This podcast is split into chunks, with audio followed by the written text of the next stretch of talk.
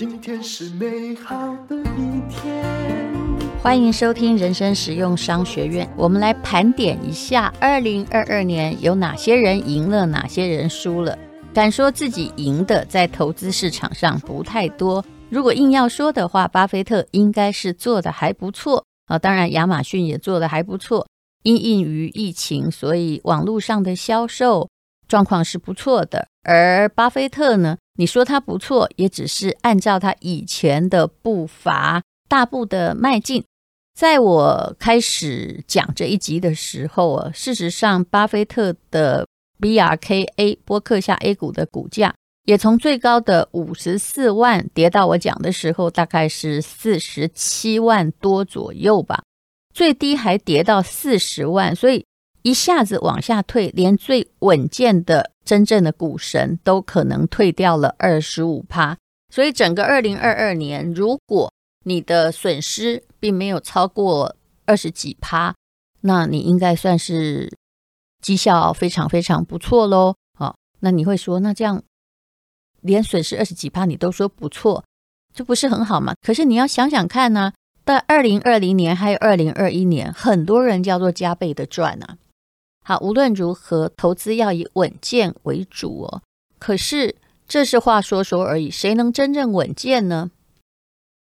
嗯、呃，在年底的时候，我看到了软银集团的报告，它某一季呀、提列的损失高达两百三十多亿美金哦，这是多少啊？这是新台币七千多亿。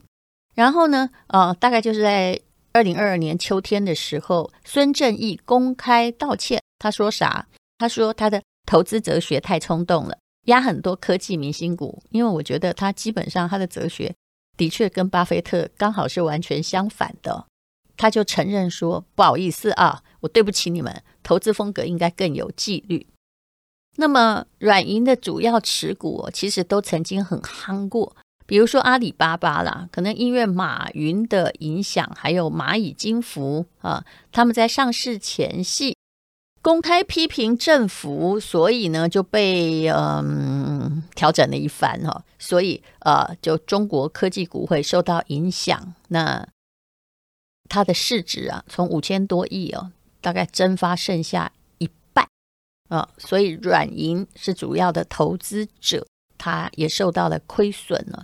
那其实这种态势跟以前不一样。二零一九年，孙正义曾经到台湾公开演讲，他那时候就是意气风发，觉得我都对了，我手上投的都是独角兽，这独角兽都猛力的往前冲。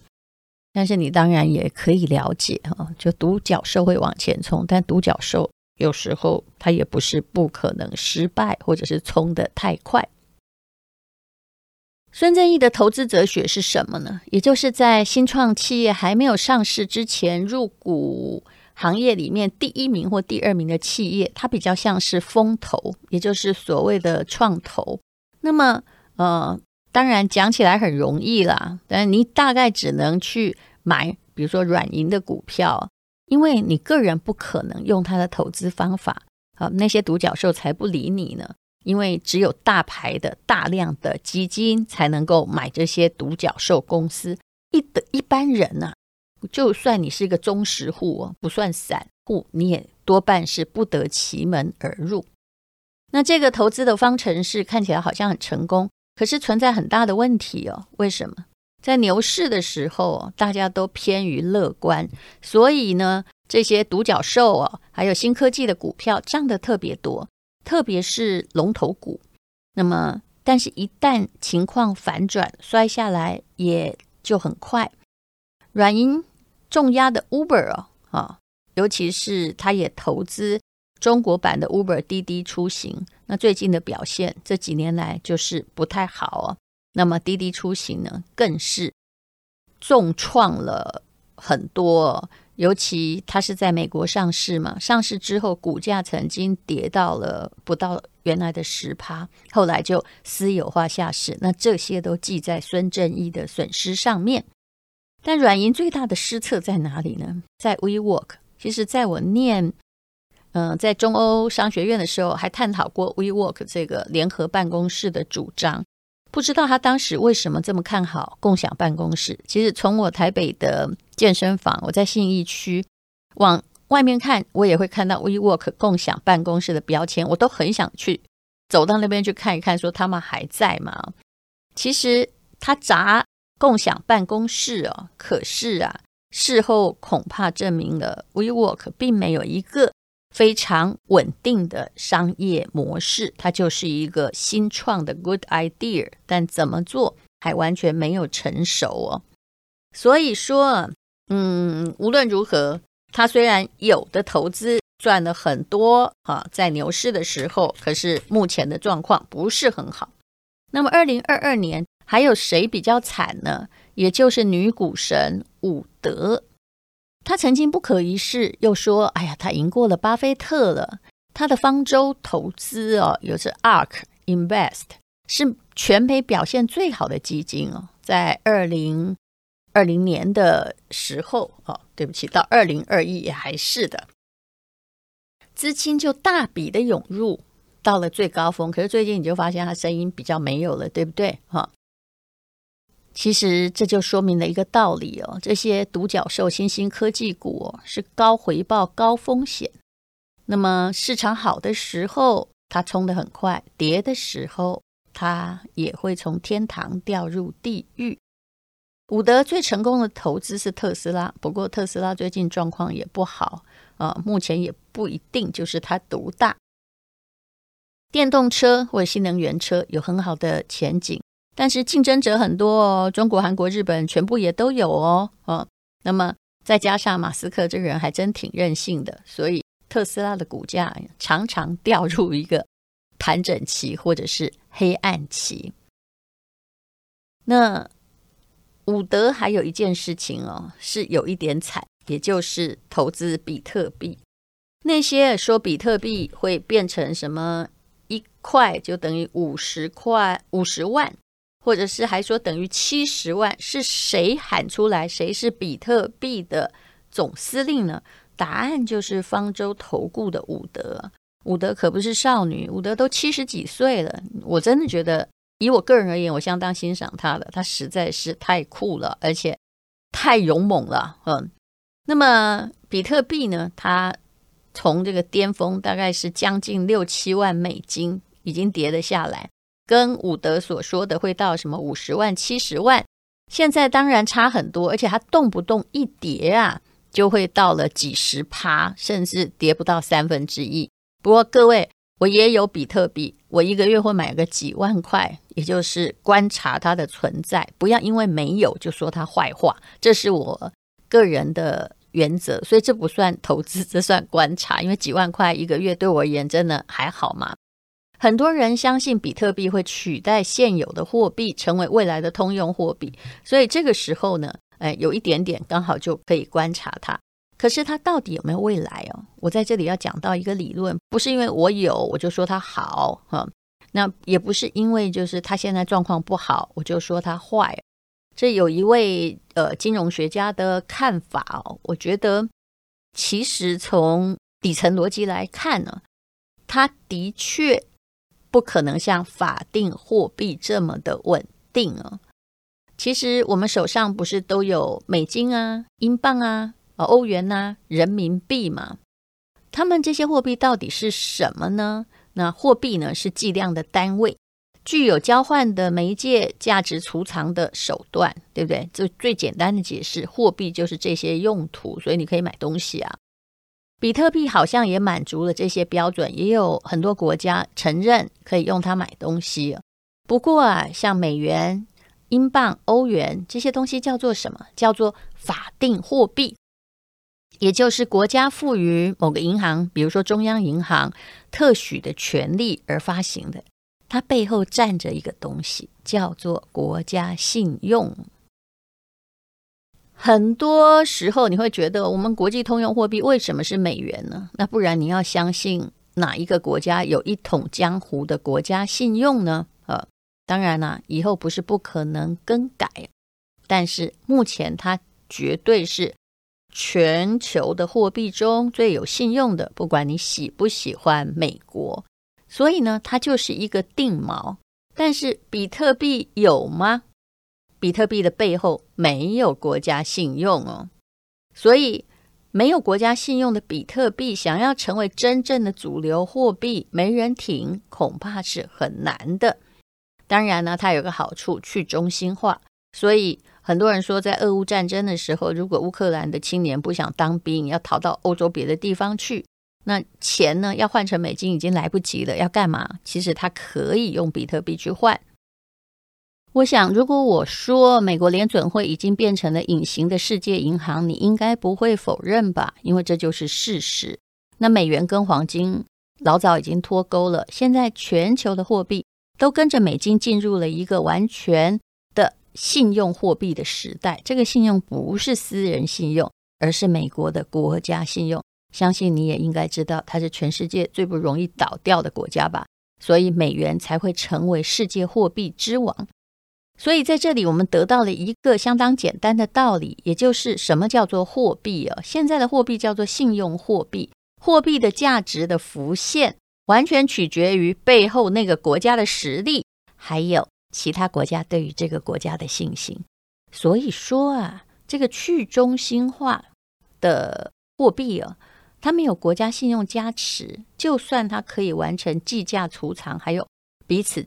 之间广泛交换的功能，它也比较难成为真正的主流货币，还有通用的货币啊。那所以呢，啊，也就是如果你持有比特币，在我看来，最近不是云霄飞车吗？啊，一掉就掉落山谷，以后它整个状况它还会持续，因为如果是美金它掉得很快的话，我相信，哎呀，联准会的叔叔们就会。马上站出来了，可是比特币没有，就是它是群众力量所影响的。当它往下掉的时候，我们协助它掉得更快，不是这样子吗？好，那往上升的时候，就所有最不稳定的人，就是散户们，帮助它升得更快。所以说，那到底你要不要拥有比特币？这是你个人判断的问。但是我还是个人认为啊，你不要听我的没关系。我认为这个世界上啊，其实呢，就算是个乌托邦的理想也好，我们每个人都在心里渴望一个没有政府在左右的货币。那么以后 IT 会发展到什么样地步，我不知道。只是啊，嗯、除了比特币之外啊，还有当然有人说第二名是以太币，你也还没有发现什么真正的完全的成熟的商业模式。在其他的币种，很多都是炒作，然后你好像觉得哇赚了两百倍诶，就第二天早上起床，那个狗狗币就没有了，这是常常发生的悲剧故事。所以你就知道这些币背后有一个真正有信用的东西，那是多么的重要了。比特币是一个数字的加密技术，那它在很多场景之下的确。你也可以用来完成货币一部分的传统功能，但是不是全部哦。那么数字货币也很可能是未来货币发行的方向。但是啊，只要国家这个概念还没有被消灭哦，像比特币这样的去中心化的货币，还有一条很长的路，而且一条上上下下的路要走。当然，我并没有改变，我就每个月储存一点比特币的决心啊，因为观察这个世代的趋势变化，对我而言，还是比是不是有真的赚到钱来的重要。那么，当然它也可能变成零，那我就把我的损失控在最小的部分啊，参与时代巨轮的运走。我绝对没有鼓吹你买比特币，但是你可以好好观察一下，嗯、据说一两千块也可以买，不是吗？那现在已经烂得一塌糊涂，难道你要在大家追捧的时候买吗？好像也不太对吧。好，无论如何，未来一直来，一直来，而且通往未来的那个途径是曲曲折折的，有时候是上上下下的。但是这个时代永远不能往回头走，他一定要往前行，跟你的人生也一样。谢谢你收听。人生实用商学院。今天是勇敢的一天，没有什么能够将我为难。今天是轻松的一天，因为今天又可以，今天又可以好好吃个饭。做爱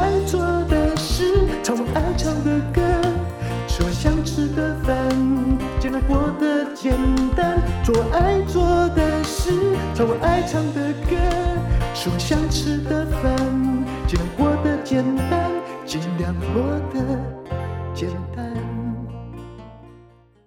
Hello，大家好，这是广告。最近我跟蔡淇华老师，他是全台湾最会教。作文的老师，如果他是第二的话，很难有人自称第一。他是一位英文老师，他也待过广告公司。最会教作文的意思就是，他教过的学生都是各大文学奖首奖的得主。就算很不会写，突然一点就通，也会写了。任何持续的成功都需要方法论。其实我是没有方法论，我就是喜欢写。但是蔡淇华会教你某一些套路。好了，我们现在有两个课程。第一个课程是好文案就是你的印钞机，从自媒体到电商，还有你自己啊，要写任何的短文，要引人入胜，是有一些写作技巧。总共教你二十多种技巧，我也会教你七种，在写文案的时候避免大家犯的错误。那么这个课程的优惠价呢是。二二八八元，原价是八千八。还有一个课程，如果你要临时抱佛脚，非常重要，也就是小孩不会写，可是一零八课纲还有各式各样的作文，作文的分量越来越重，怎么办呢？叫做轻轻松松满级分。现在已经有将近三千个同学加入。如果你是要会考、学测、国考，现在啊就开始哈，就算。你现在复习了三堂课，我相信你考试的时候啊，有头有尾，知道怎么呼应，一定会有分，不会像大家一样，很多作文都干脆零分就出场了。那这个早鸟架呢是三五折，原价六千八，现在是二三八零啊。还有一个好消息是要告诉你啊，你要课程要收看，因为是在 PPA 台湾第一大平台，所以一定有品质保证，可以永久收看，也可以跟同学朋友。一起看，当然写作是蛮个人的事情。那么两堂课如果合购，也就是有人要参加考试，有人想写好文案的话，早鸟价格又有八八折的优惠。呃，原价呢，呃，当然看起来是一万多啦，但是只要四千出头就可以学好作文。我真的很希望啊，有人这样教我，否则其实我的作文也曾经给老师打过零分。为什么？因为写太多文不对题。好了，请看资讯栏的连结，请你赶快看一下连接，怎么样写好作文？对你而言，它一定是会让你无往不利的一个利器，甚至。文章写好，你就会更了解人情事理。